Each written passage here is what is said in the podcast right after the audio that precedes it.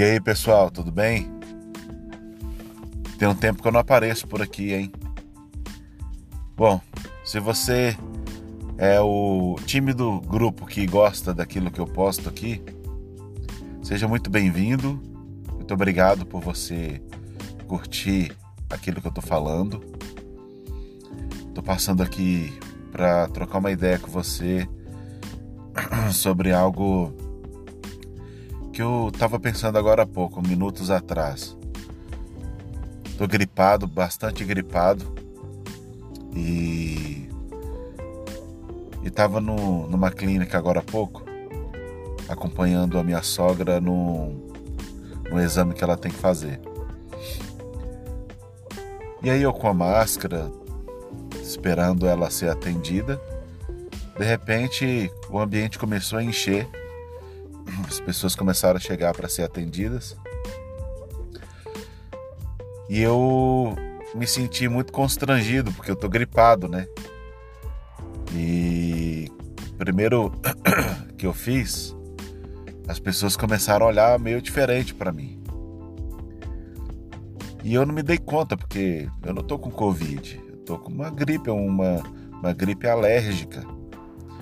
Quando muda o clima para mim, meu nariz entope, minha garganta já, já começa a arranhar. E é normal isso. Às vezes a mudança do período da tarde para a noite, isso já acontece.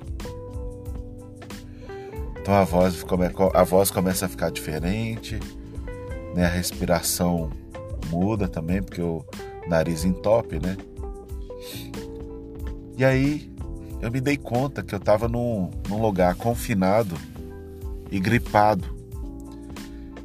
Só que quando eu cheguei não tinha ninguém, né? E aí eu senti vontade de sair dali. Não foi somente pela gripe, mas porque as pessoas estavam me olhando de uma forma diferente. E aí eu me dei conta de que a nossa vida, e aí já fica uma informação que eu passo para você, a nossa vida nunca mais vai ser igual. O nosso normal nunca mais vai ser igual. Ninguém vai poder gripar sossegadamente. a gente nunca mais vai poder ficar gripado normal, ter rinite. Ninguém vai poder ter crise alérgica, porque o Covid trouxe para nós é, um, um outro senso de responsabilidade. Estava lendo uma matéria dizendo que na Coreia do Sul e até mesmo no Japão, nos países orientais, talvez de modo geral, as pessoas usam máscara é, porque tem que usar né? Você vê anos e anos a gente vê os orientais usando máscaras em locais públicos, muito antes de Covid e de outras coisas. E na matéria dizia que o senso de responsabilidade do, dessa, desses orientais é tão grande que uma simples gripe, óbvio, pode passar para outra pessoa, mas é uma simples gripe. Mas ninguém é obrigado a a receber a minha gripe só porque ela não vai me matar. É, a gente a gente para para poder pensar na possibilidade de morte, na possibilidade de morrer por conta de um vírus,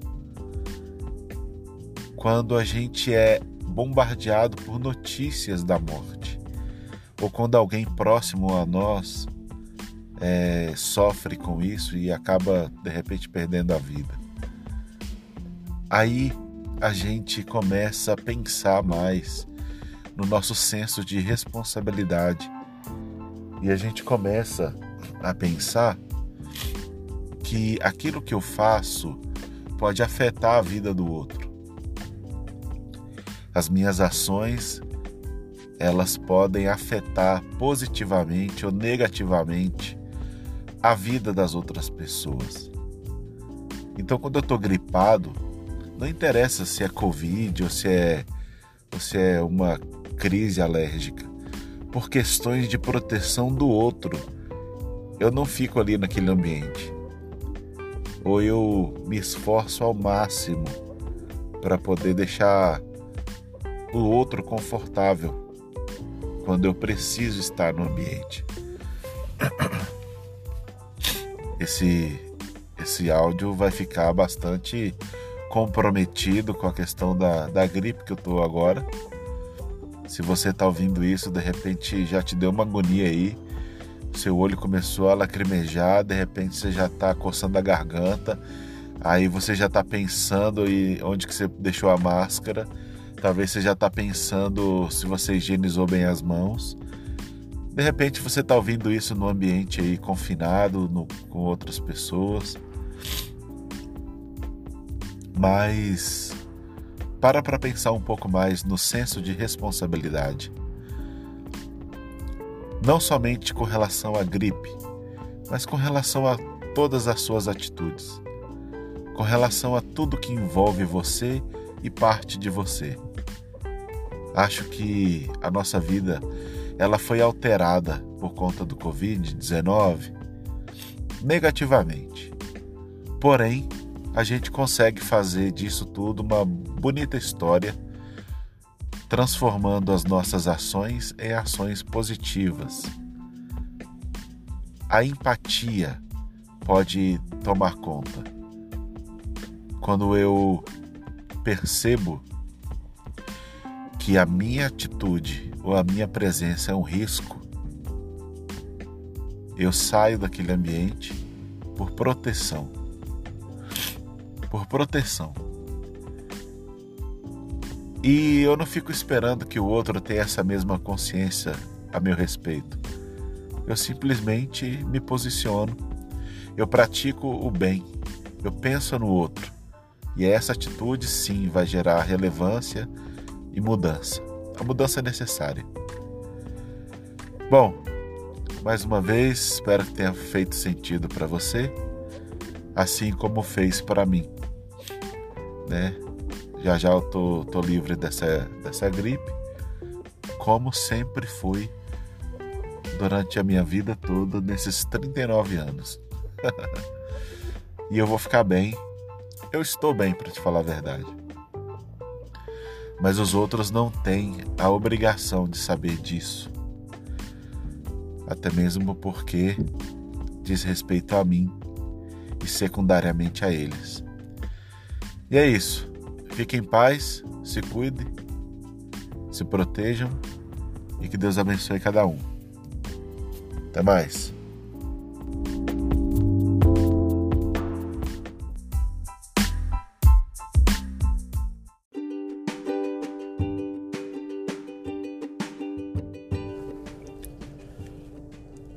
Vamos lá, responde rápido. Você ainda tem o seu primeiro celular? Aquele primeiro tijolão, você ainda tem ele guardado? Parece estranho perguntar isso, né?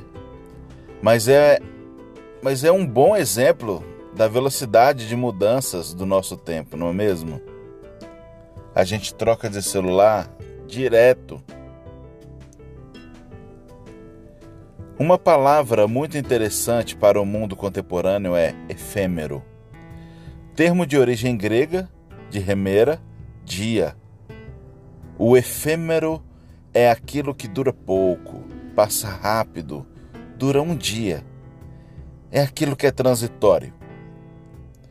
Nosso mundo é feito de mudanças tão rápidas que, por falta de profundidade, acaba tornando-se efêmeras, transitórias.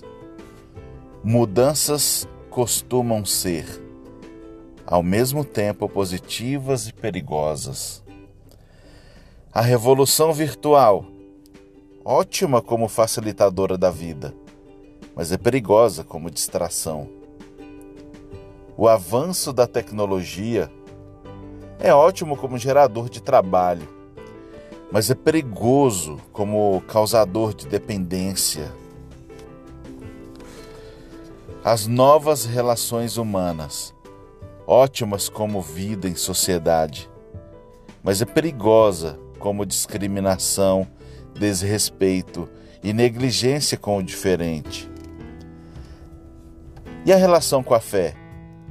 É ótima como reconhecimento de que há um lado espiritual na vida, mas é perigosa como campo para fundamentalismos e desequilíbrios. E por falar em desequilíbrios, eu quero falar um pouco sobre equilíbrio. A palavra que não pode ser esquecida. Uma das marcas do nosso tempo é o desequilíbrio, o andar do bêbado. Quando o desequilíbrio se estabelece como marca de um tempo, alguma coisa precisa ser feita. Uma geração de desequilibrados fatalmente deixará um triste legado, uma lembrança dolorosa. A própria vida nos ensina a lição da importância do equilíbrio. Por exemplo, comer é maravilhoso mas o exagero pode trazer grandes problemas. Sorrir. Sorrir é encantador, mas sorrir de tudo, o tempo todo, é tolice. Ou desespero, como diz a música do Frejá. Fazer exercícios. Fazer exercício físico é fundamental para a manutenção da saúde, mas sem equilíbrio pode causar sérios danos. E a lista é imensa. E você pode fazer a sua lista, a sua lista de desequilíbrios. A grande certeza que temos é: não há ninguém que não tenha algum ponto de desequilíbrio na vida. Por isso é tão importante refletir sobre esse tema. O equilíbrio é uma lição que levamos para a vida toda. Ele ajuda na tomada de decisões, na hora de evitar futuros problemas, no modo de se comportar em qualquer lugar e situação. O equilíbrio é uma virtude, um princípio inegociável, uma qualidade cada vez mais rara.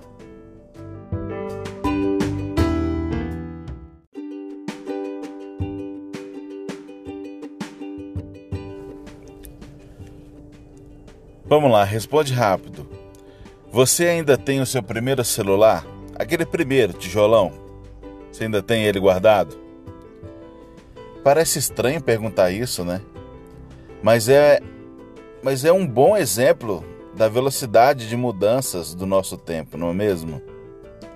A gente troca de celular direto Uma palavra muito interessante para o mundo contemporâneo é efêmero. Termo de origem grega, de remera, dia. O efêmero é aquilo que dura pouco, passa rápido, dura um dia. É aquilo que é transitório. Nosso mundo é feito de mudanças tão rápidas que, por falta de profundidade, acaba tornando-se efêmeras, transitórias. Mudanças costumam ser, ao mesmo tempo, positivas e perigosas. A revolução virtual, ótima como facilitadora da vida, mas é perigosa como distração. O avanço da tecnologia é ótimo como gerador de trabalho, mas é perigoso como causador de dependência as novas relações humanas, ótimas como vida em sociedade, mas é perigosa como discriminação, desrespeito e negligência com o diferente. E a relação com a fé? É ótima como reconhecimento de que há um lado espiritual na vida, mas é perigosa como campo para fundamentalismos e desequilíbrios. E por falar em desequilíbrios, eu quero falar um pouco sobre equilíbrio. A palavra que não pode ser esquecida. Uma das marcas do nosso tempo é o desequilíbrio, o andar do bêbado. Quando o desequilíbrio se estabelece como marca de um tempo, alguma coisa precisa ser feita. Uma geração de desequilibrados fatalmente deixará um triste legado uma lembrança dolorosa. A própria vida nos ensina a lição da importância do equilíbrio.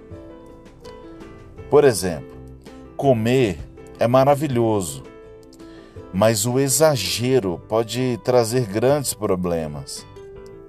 Sorrir. Sorrir é encantador, mas sorrir de tudo, o tempo todo, é tolice. Ou desespero, como diz a música do Frejá. Fazer exercícios. Fazer exercício físico é fundamental para a manutenção da saúde, mas sem equilíbrio pode causar sérios danos. E a lista é imensa. E você pode fazer a sua lista, a sua lista de desequilíbrios. A grande certeza que temos é: não há ninguém que não tenha algum ponto de desequilíbrio na vida. Por isso é tão importante refletir sobre esse tema. O equilíbrio é uma lição que levamos para a vida toda. Ele ajuda na tomada de decisões, na hora de evitar futuros problemas, no modo de se comportar em qualquer lugar e situação. O equilíbrio é uma virtude, um princípio inegociável, uma qualidade cada vez mais rara.